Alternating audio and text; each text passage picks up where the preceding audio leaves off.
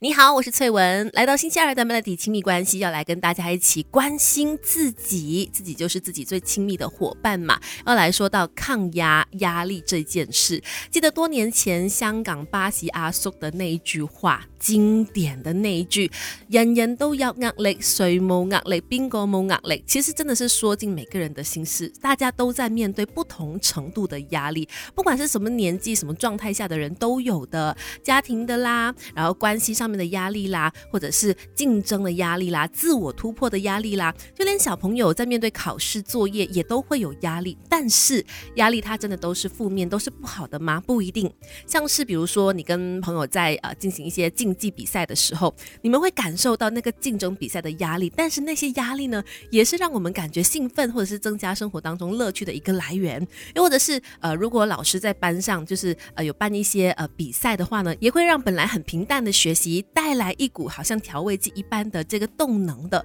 所以说，适度的短期的压力会让我们分泌肾上腺素，让我们心跳加速，血液循环加快，释放出身体里面的这个能源，面对眼前的挑战。其实某个程度上来说，对身体是有好处的，但是如果是长期而过度的分泌，造成精神紧张、血糖上升、免疫力下降、记忆力衰退的话，那对于身体当然是有很多不良的影响。所以重点不是压力的大或小，而是你处在压力下的时间的长或短，对于我们的身心灵会带来哪些正面的或者是负面的影响。而且面对压力。绷久了绝对会坏哈。那说到面对压力的状态呢，有专家就进行了分析，说人基本上承受压力的状态可以分为三个阶段，就看你走到了哪一步，再来进行调整哈。Melody，Melody，亲密关系，继续在 Melody 亲密关系。今天我们说怎么样帮助自己抗压？当然，压力它不是一个可怕的事，只不过呢，如果面对压力的时间长了，还在傻傻的硬扛的话呢，绝对会为身心带来一些负面影响哈。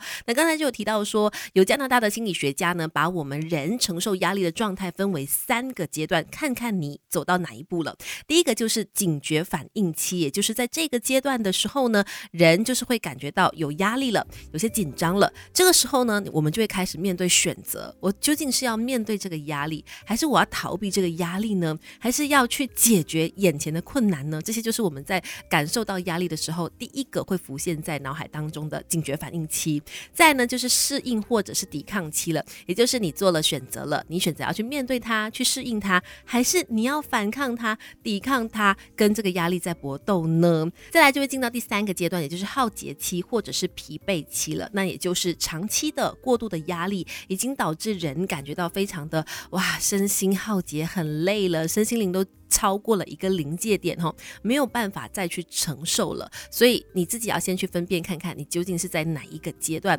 然后知道自己在什么阶段之后呢，也要找到应对方法才是上上之策。第一个当然就是适度的去休息喽，因为。好好的睡一觉，真的睡醒了之后，人就是一条好汉，诶，就有能力至少去面对那个问题的所在啦，或者是看清楚压力的根源等等。所以好好休息，才能够有精神体力去好好的面对难题，这是真的。那再来呢，也可以适度的转换一下情境。等一下跟你聊更多。Melody，Melody，亲密关系，继续我们的亲密关系。你好，我是翠文。刚刚就有提到说，转换情境对于舒压是很有帮助的。如如何个转换情境法呢？这边可以举个例子，曾经有一位有这个忧郁症倾向的呃音乐家，他就去做了心理辅导智商很多次，可是呢，他都觉得哎，好像都没有成效。有一次呢，他的车子就不小心爆胎了，然后当他动手去拿工具修车的过程当中，他突然间发现他的心情变好了。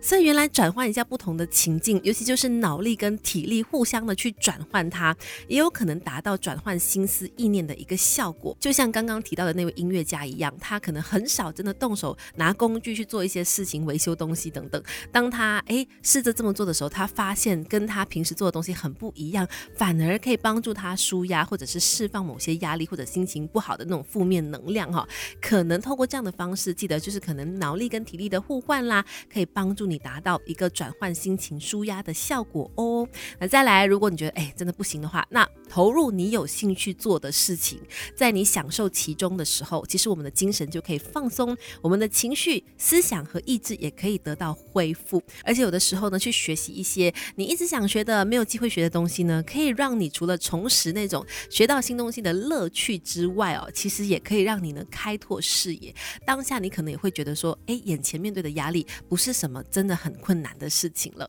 所以以上这几个方法推荐给大家，大家不妨试试看哈。面对压力，解决压力，放下压力。